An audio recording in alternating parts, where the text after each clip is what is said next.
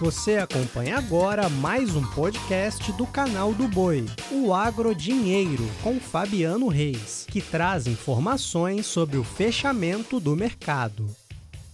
Olá, amigos do podcast Agro Dinheiro, uma ótima noite a todos. Começamos a edição desta terça-feira, dia 5 de julho.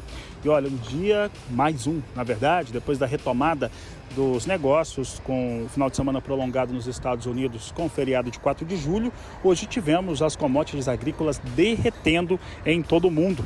E Chicago teve essa pressão, uma pressão de queda forte. Essa pressão ela recaiu sobre os negócios com trigo que caíram bastante, com milho também. E essas quedas, elas também acabaram por impactar os negócios aqui no Brasil. Eu começo destaque pelo milho negociado aqui no país, no mercado futuro, já que hoje nós tivemos o fechamento na B3, a bolsa brasileira, com julho negociado R$ 82,20 a saca, queda de 1,46%. Setembro, R$ 84,51, com perdas de 1,96%. Novembro, com queda de R$ 86,77, com queda de 2,56%. Além de janeiro, que fechou com queda de 3,24%, R$ 87,77. Você vê que agora está na, nessa, dessa maneira, está fazendo com que os negócios relacionados a milho estejam flertando lá na casa dos 80 reais.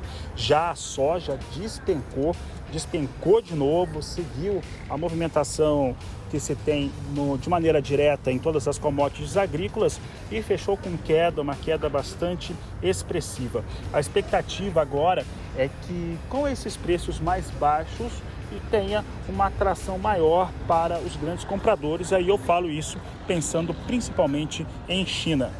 Veja comigo agora como é que fecharam os negócios com soja na Bolsa de Chicago.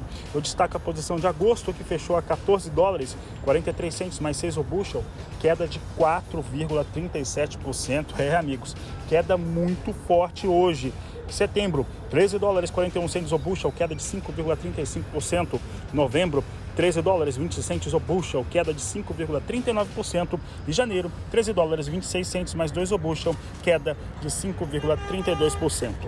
Com essas informações, eu encerro esse podcast Agridinheiro. Desejo a todos uma ótima noite, um grande abraço e até amanhã. Você acompanhou o podcast Agrodinheiro. Para mais informações, acesse o nosso portal sba1.com. Até a próxima!